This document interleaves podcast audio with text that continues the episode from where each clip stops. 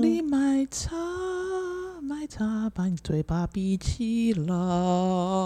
我们要开始喽！欢迎来到伴游小姐，你的旅游公道博，我是尼克宝贝，我是老板。我们今天要聊的这个主题，要聊要聊之前，我决定要把我们那个。就是后面请大家按赞的搬来前面了，什么意思？就是我们是伴伴旅游，请大家去给我们按赞。好，结束今天的录音，就到此为止。对，麻烦大家听听了之后呢，还没有听之前就先去搜寻伴伴旅游，然后 I G 是 P 点 P 点 T O U R，麻烦帮我们追踪跟按赞一下哦。P 点 P 点 T O U R，P 点 P 点 T O U R。Yes，好，我们今天要讲的呢是一位。在 D 卡里面，D 卡上面的浣熊先生、我小姐，他参加了动物旅行社的客诉经验，要分享给大家。是母狮吗？嗯，母狮，对的，另外一半。好，他参加的是意大利十天跟团，跟团，OK，是好。呃，首先呢，他写了乐乐等一大堆，他也写说就是有去客诉，但是。呃，都没有人接电话，然后他又写 email 等等的。那我们现在先来看他客诉的案事件，看他发生了什么事情。嗯，好，他客诉第一点是这样子的：没有告知消费者，此行程为疫情后首次规划的行程。嗯哼，让我们像白老鼠一样帮旅行社试行程，什么意思啊？好，客服的回应是说，这不是疫情后首发的意大利团，但是的确因疫情的关系，行程中有些景点、餐厅都有重新调整安排。是，然后客人就挂号，这不是就代表那些景点跟餐厅的确是新合作的呀？那我们的确是白老鼠在帮旅行社试行程跟餐厅呢？嗯，好，我觉得我想先听完后面的事情，我再决定要怎么评断这件事情。好。再来客诉二，我反映领队最慢下机，是因为跑回机上拿遗落的平板，导致有团员脱队先行去领行李。客服回应，领队最慢下机不是因为跑回机上拿平板，遗落的平板是由当地地勤协助拿给领队，领队是因为座位很后面才晚下飞机，且在桃园机场搭机前就有说明，抵达罗马机场后要在下机的地方等他集合。挂号，客人还有挂号。哦，好来。我个人是没有印象，他在搭机前提醒团员下机后要在哪里集合。且我认为他就算有提醒，难道快抵达罗马前不能再次提醒团员吗？我们座位都坐在一起，加上大家都坐经济舱，在下机前应该有时间再呼吁大家下机后要集合，但他没有这么做。好，我想针对这两点来做一个统一的回应一下。是，首先呢。我觉得不是雄狮的首发团或什么之类的影响，毕竟雄狮在台历史悠久，是出了团应该也是一百只手指也数不完的那一种，是，所以我相信他们对于领队的训练和产品的安排有一定。你不觉得我今天很专业？对耶，讲讲话很认真哎，对，我很认真，因为我听到我让我蛮不爽的事情是，再来是这位是浣熊是不是？嗯，这位软酷软酷 软酷软酷先生软酷先生是先生还是小姐？I don't know，I don't know。OK，软酷无性恋。嗯，你没有听到没有印象，不代表领队没说。没错，这件事情很重要。嗯，你如果要来靠背的话，不能用这句话来带过。对，很奇怪。我真的觉得很奇怪。你没听到不代表。哦，不行，我受不了，太太专业了，啊、让我输送一下筋骨，重新。你没听到不代表领队没讲。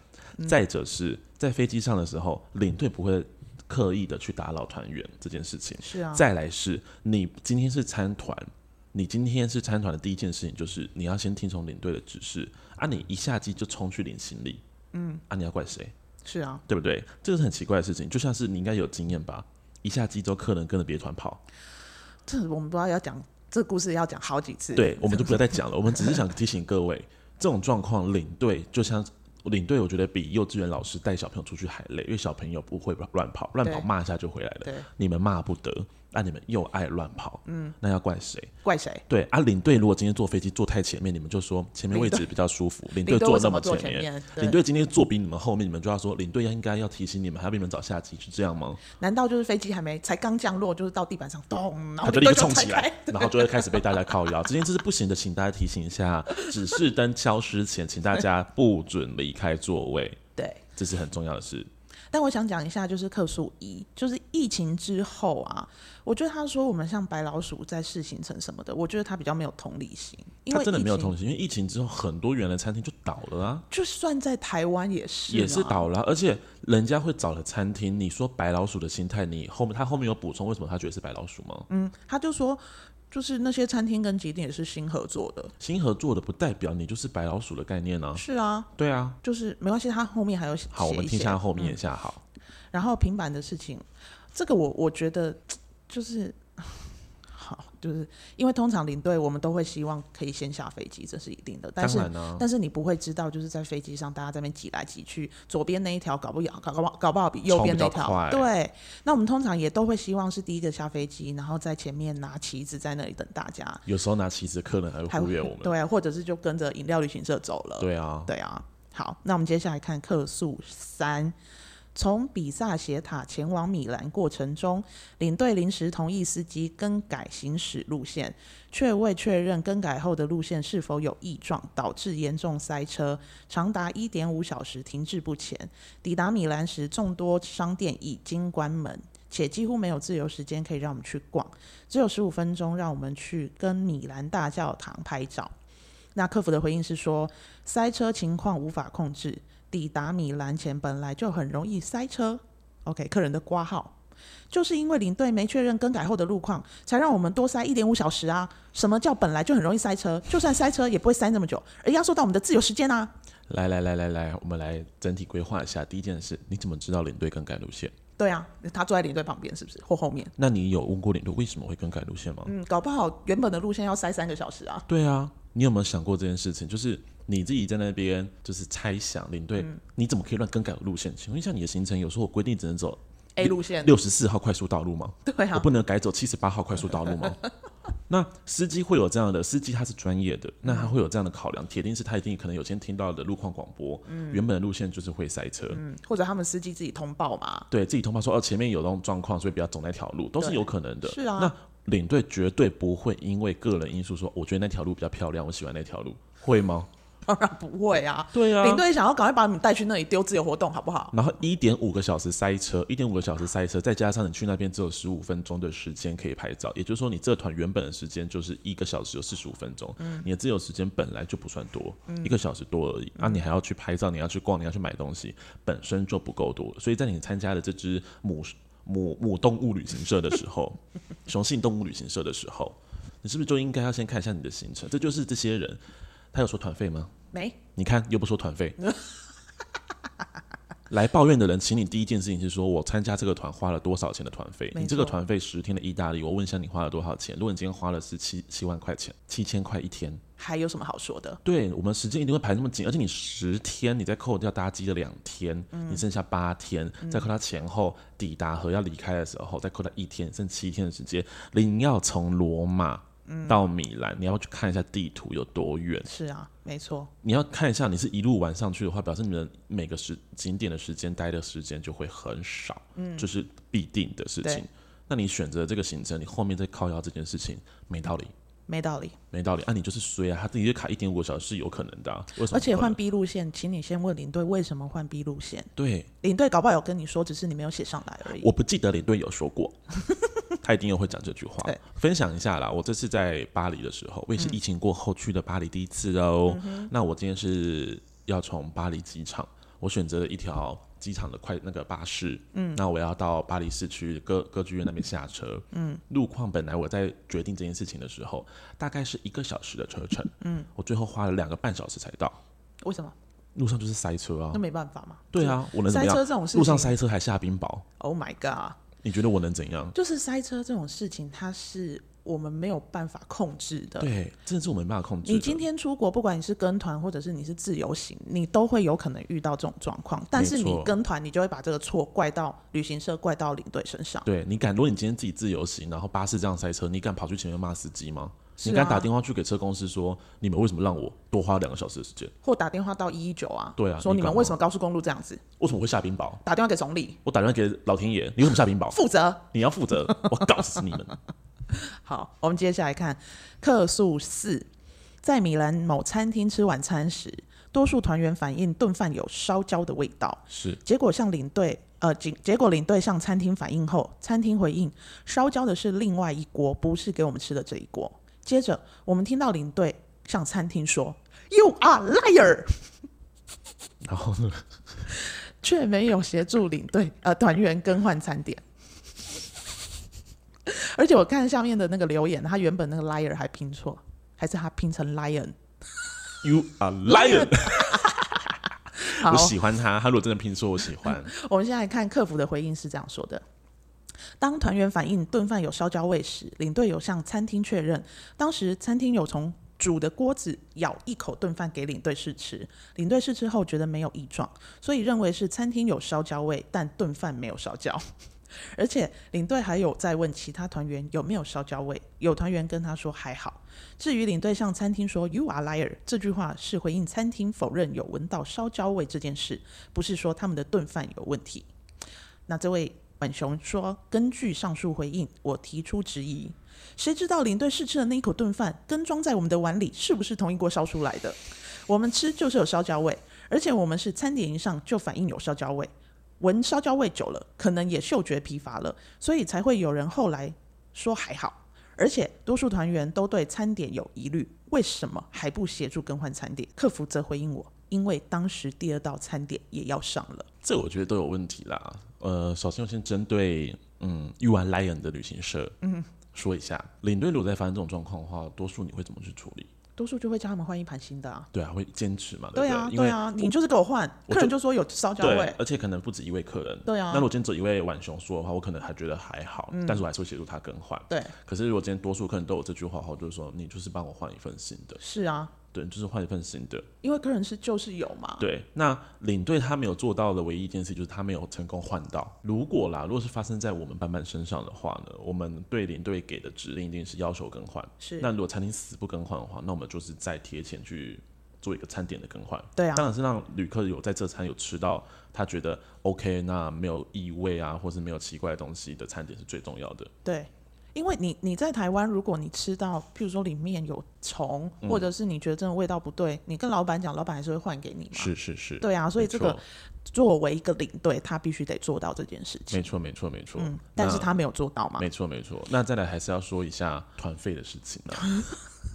毕竟，到底你花了多少团费？我就问。毕竟高消费的地方，那如果你的团费不够多，表示你吃的每一餐的餐标一定会相对的低。嗯对，那这个迪你可能看到说啊，我一餐花了十块欧元，三百多块，我不能吃一个好顿饭吗？老实说，在欧洲还真的不见得能吃到个好顿饭。对啊，没有错，人家餐就是贵啊，而且你可能是三到十哎，对你三到十，然后你在台湾单点一个顿饭都已经要三百块了哎，你顶多加五十块还可以加个沙拉而已啊。对啊，就是这种这种状况的发生，所以你的钱已经是少的，所以人家找的餐厅一定是偏比较中等，或者是可能 maybe 再往下一点的，嗯。那一定会有所谓的服务上的差别。你今天花了如果是十四万一个团的意大利，或是二十万一个团的意大利，你的餐标就会往上升，你的餐厅就会往上升，人家的服务方式就会变得不一样。你就可以吃米其林了啊，like less 就是这种感觉。哇，十四万好像还吃不起米其林，那可能要二十四万，二十四万或者七十万吧，对不对？七十万我们就是服务你们这两个客人就好，对，不够多。好，所以刚刚那个的确是领队做的方式有点疏失了。对啦，不够谨慎。嗯，好，接下来看客诉五，领队前一天都没跟司机确认隔天要去卢加诺，就是瑞士，嗯哼的行程，嗯、导致、oh、他也跑去瑞士，对，导致早早上耽误十几分钟才出发。客服回应，领队有跟司机确认隔天行程，挂号。客人说：“听到有确认的答复，我傻眼。如果有确认，怎么还会搜寻不到正确位置，耽误大家出发时间？他事情都不说清楚，诶，你到底是领队吗？其实你是领队，是不是？搜寻正确位置是什么意思？你怎么会知道？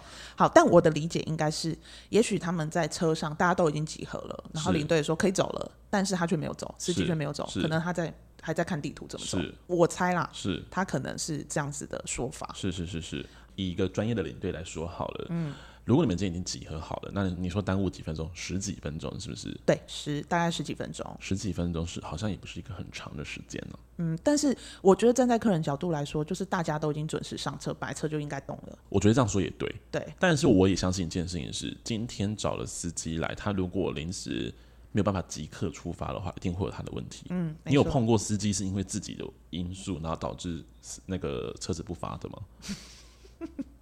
但他的意思应该是说，就是。他觉得司机找不到正确，就是搜寻不到正确的位置。他他的说法是这样子的，嗯、但是我只是好奇啦，就是领队当下是在干嘛？我其实也是好奇这件事情。对，领队他他没有上来安抚吗？对，他也在那里看吗？因为通常没有出发，我们一定会下去问怎么了。对，然后会上来跟大家说明一下状况。对，那就算真的司机有问题，我也不会跟大家说是司机的问题。对对，其实有很多的办法去讲了，而且呃，也可以是说一件事情，我们要想一下吼。欧洲虽然是欧盟，但它毕竟是意大利跟瑞士两个国家。嗯，对，你的车子是意大利的车子，你不可能要求司机一定是爸爸是意大利人，妈妈是瑞士，他从小就在这两个地方生活吧？嗯，对不对？而且你去的地方，就算你在台湾，你都要用 Google Map。对，你台湾就这么一点点大，可是你要想欧洲。好几倍大，对，那他本来就不太可能是说每个地点他都是无敌的熟，嗯，然后再加上 maybe 他早就已经知道要去哪边，可是今天有可能是、嗯、哦，呃，领队我跟他说我们要去那边没错，可是我们能不能停在另外一个位置？嗯，对，因为那边可能对客人来讲比较好上下车，嗯、他们也比较不会这么辛苦。司机本来就也会有义务要去查一下这个地点是否可以停，嗯、是否方便让大家上下车。嗯、所以我刚之所以说十几分钟还好的原因，是因为。没有耽误到行程，因为十一峰是拉得回来的。的确是啦，但是我觉得我们应该要站在比较客观的角度。没错没错。今天我们我们去带团的时候，我们一定会在还没有大家还没集合之前，一定会先跟司机确认嘛。所以我就是这点比较想要回应的是领队当时在做些什么事情。他可能还在想昨天的烧焦是怎么回事。好，我们继续看第六个。领队未提前确认卢加诺搭船地点，带我们到错误的地方。是，然后错误后又说是公司给他错误的资讯。是，然后因为当地大道路狭小，无法及时回转，是导致多耽误大家四十几分钟的车程。我的妈呀，这个人一直在计算时间呢。对，才回到正确的搭船地点。是，客服回应公司没有给错资讯。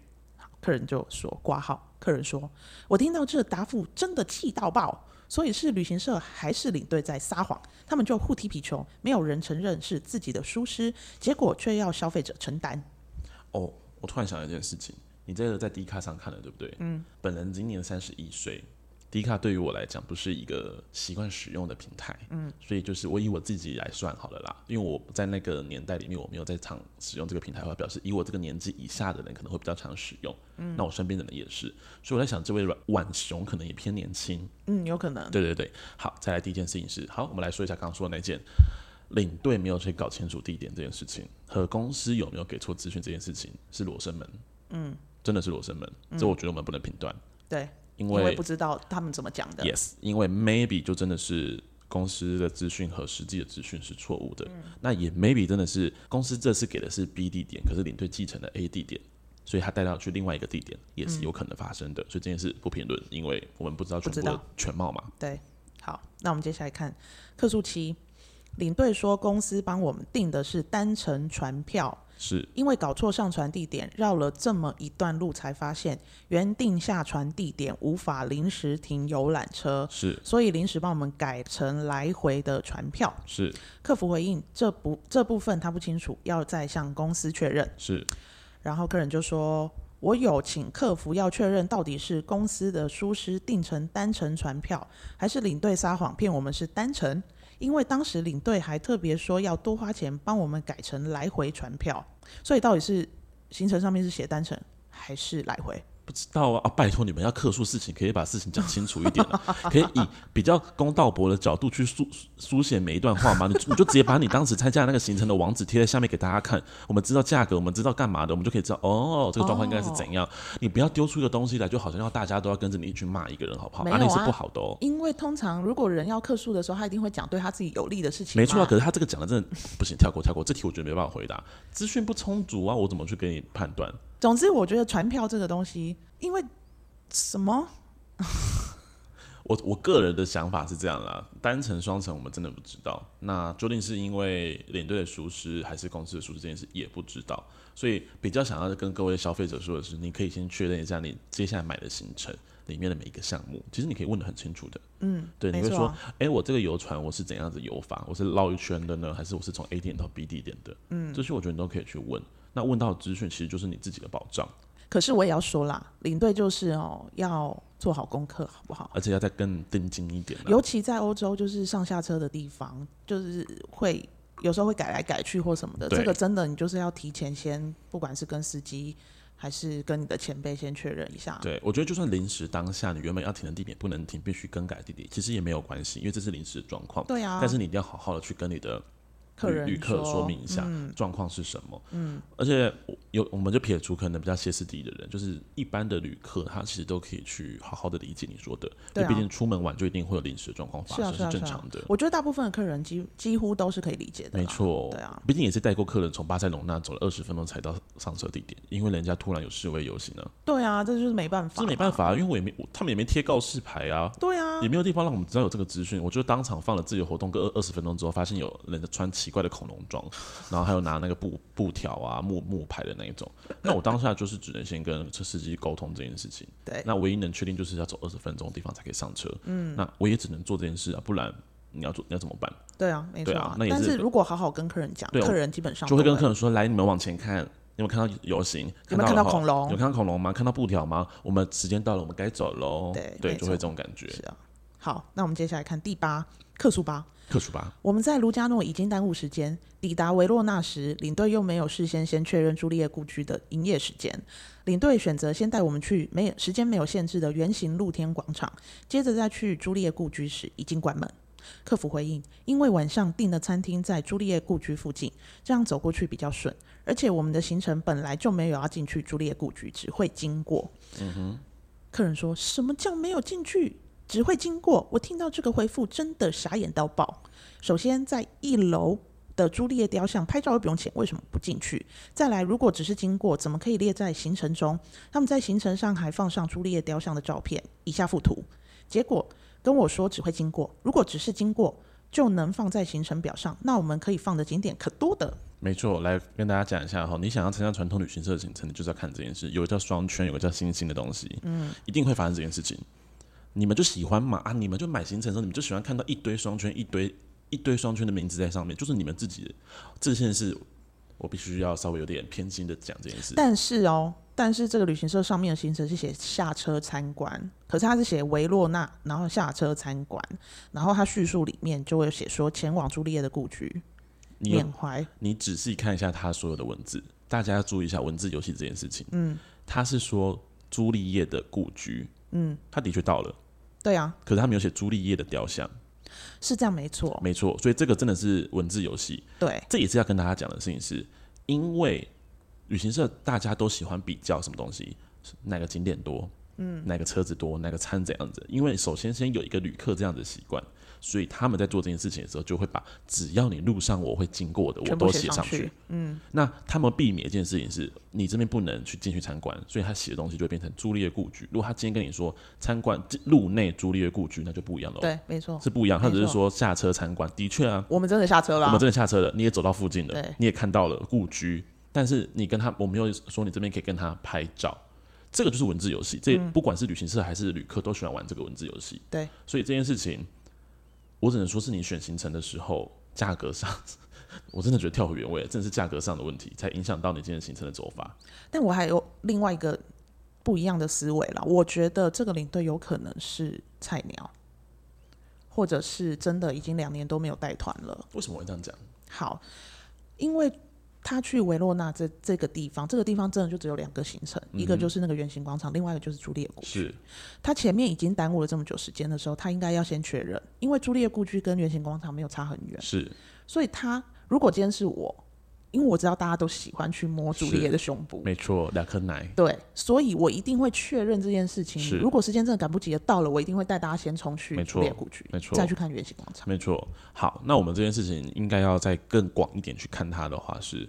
他当时在交团的时候，负责交团的是怎么跟他说的？对啊，因为的确会有人跟他们讲，我觉得啦，有些旅行社的人也会跟他们讲说，你的餐厅就在朱丽叶故居旁边，嗯，你就是先去看圆形广场，嗯，再去朱丽叶故居，然后这个领队不管他是不是菜鸟，他就是可能没有做功课吧？对啊，说一做一的有没有？人家是这样讲，啊、就你完全没有思考说，哎、欸，不对，那我等一下再去，我可能会没办法看到，因为没有看到。你整趟旅程都会很辛苦哎、欸，有些人会，人有些人的梦想就是摸朱丽叶的胸部啊。对呀、啊，哎、欸，说什么摸朱丽叶胸部，什么会保佑你的感情，怎么样怎么样的？我之前去摸了之后，回来就分手了，所以还是不要随便乱摸。都有人因为没有双人床，没有着床，没有着床，都在客诉了，对不对？对，所以我觉得是。对啊，就是各方面，我觉得双方其实都有问题啦。嗯，对啊，没错。我们继续看客诉九。还有，请问有几点？你可以给我点，给我点十点，十点。好好好。从、嗯、威尼斯回到本岛后，搭乘游览车前往住宿饭店。抵达饭店时已经晚上七点半。是。当日晚餐为自理，领队只提供一间晚上八点半就结束的营业的超市，八点半就营业结束了。嗯。要我们自己想办法。下车 check in 跟上楼放完行李都已经八点多了，然后跟我们说走路五分钟就到。没有与我们同行，就让团员在人生地不熟的地方自行寻找。客服回应：只提供一间超市让我们参考，的确比较不贴心。至于让团员自行前往超市的部分，我们可以请领队带我们去，这样就不会发生迷路找不到的状况喽。然后这个客人又说，当时去大厅询问领队要怎么走到超市时，领队就说要去的自己可以去，五分钟就到了，然后随手比了一个方向，让我们照着 Google 地图走。完全没有跟我们要一起去的意思。来，领队的问题，我们也考量到，经过一整天的奔波，照着地图走应该没问题，所以就没有麻烦领队。结果听到客服这样的回应，好像我们当初应该自私一点，要求领队带我们去。来，领队的问题，领队有很大的问题。第一，领队手上一定会有 itinerary，嗯，他一定会知道时间大概是落在哪个地方。itinerary 是什么？尼克宝贝。就是所谓的行程表，可是跟客人看的行程表不一样。我们上面有巨细靡遗的时间，这个时间当然是坐在办公室的人安排的。嗯、但是其实领队在第一时间拿 itinerary 的时候，他最我自己啦，我自己的功夫一定是，我会先查看他们排的时间，嗯、我再去计算那个时间。如果不合理的，我就会直接先做记录划掉。嗯，我就会更改成我觉得应该要走的时间。没错。然后再第第二件事，如果这个领队已经知道。我们搭搭船回本岛，再搭车过去，可能会到七点七点半。又只有一间超市的话，我就会跟客人说，请你在威尼斯的时候，你就可以先用一点东西，嗯、在那边你也可以先买一点点心，嗯、因为避免我们时间的关系到那边太晚，或是超市没有你想吃的东西，然后你会饿肚子。所以我们可以呢，可以先在威尼斯先解决一部分的肚子饿的问题，嗯、剩下的我们再讲。第三件事情，就算再怎么紧，领队都应该要带他们去。我只是想要问一个问题：到底线控怎么排的？为什么这一餐要排自理？如果附近没有东西可以吃的话，我的自理的话，我就一定会让客人说：我们今天自理在威尼斯自理。对啊，就你中午可以在威尼斯自理。没有，我说呃晚餐的时间，因为我然后自理之后再走，再走，没错。自理之后再走。嗯、我我觉得就是你在排行程的时候，你本来就是应该你自你要放自己餐的地方，这个地方一定要客人可以有东西吃的，不会只有一间超市啊。或者是你时间够充足，所以当你想到你回到饭店的时候，时间是不够的时候，你这餐就必须请客人在威尼斯就先自理完成，然后回到旅馆的时候，领队会再补充说附近有一间超市。大概五分钟的路程，嗯、你们放完行李之后，我们几点？八点在楼下集合。嗯、我带你们一起过去。如果怕肚子饿的人的话，我们再去买一点东西吃。是啊，这是才是正常的做法。因为他没有住在本岛，他必须要在他没有住在威尼斯岛，啊、威尼斯岛住在本岛，所以他要回到本岛之后才能去到住宿的饭店。对，所以由此可见，这一团的团费一定便宜。其实本岛也不好住了，也累，也也也小。但是本岛一定比较贵啊。对，然后你要带行李进去了。是啊，是是是。所以我我觉得就是第一个，他线控排的行程。怎么会这么奇怪？好，第二个是领队他没有去思考各方面的思考，嗯，他完全没有思考，他永远在做一些会让他后续会很难堪的事情。没错，他害他后续要一直回答客人的事情。对对对，好，最后一点，客数十，上午在佛罗伦斯走了那么多路，还登顶教堂，竟然还要我们坐法拉利高铁到罗马后。让一群人拎着自己的行李走十十分钟去餐厅，到了餐厅，领队还问说：“这样的路程会不会很累？如果很累，要跟我说哦，到时候就会跟反映，啊、呃，跟公司反映，不要签约这家餐厅。”搞得我们跟白老鼠一样在帮旅行社试行程。客服回应：这部分是领队在用语上不够适当，他们会再请领队调整改善。客人说：“我觉得旅行社这样安排行程本身就有问题，怎么会让团员在经历一上午的奔波后，还要我们拿着行李步行去餐厅？”来，我们再回到最开头，我问的话：“这团到底多少钱？” 这团一听就知道是罗马进出。嗯，罗马进出已经够累了，然后你往北跑之后，你还要去跑到一个瑞士的湖区，再绕一圈回来，然后再往下，因为一听就知道嘛，他已经去完威尼斯，又回到佛罗伦斯，又要再搭。高铁嘛，对不对？嗯、今天你今天有没有看中这个法拉利高铁，所以你选中的这个？嗯，有没有可能？有可能呢。我打我搭坐高铁，我搭法拉利，这样很棒。那你是不是就忽略了单点进出的问题？嗯，那单点进问题你已经忽略了，然后你又买了一个十天的行程。嗯、我怎么说了？你在那边只有七天，你七天从罗马往北跑到瑞士的边边之后，又再往回跑，你觉得你一天的有多少时间？嗯，这个就是最大的问题，你没有想到这个行程，然后再来是旅行社这样安排的原因，让你我我最忌讳，我最最最忌讳的事情就是。拿着大行李去搭高铁这件事，老板也知道吧？嗯，你自己出去的时候，我都跟你说很，我很忌讳这件事。嗯，所以我排的行程里面，我绝对不会让客人是拿大行李搭高铁。是我死命也会想办法安排一个不会让他们有这种事情发生的路线。嗯，通常我们会安排大车把行李载去，一定会。那当然是说，我们一定会有什么路线时间的考量。嗯，那如果发现我的车就是赶不到。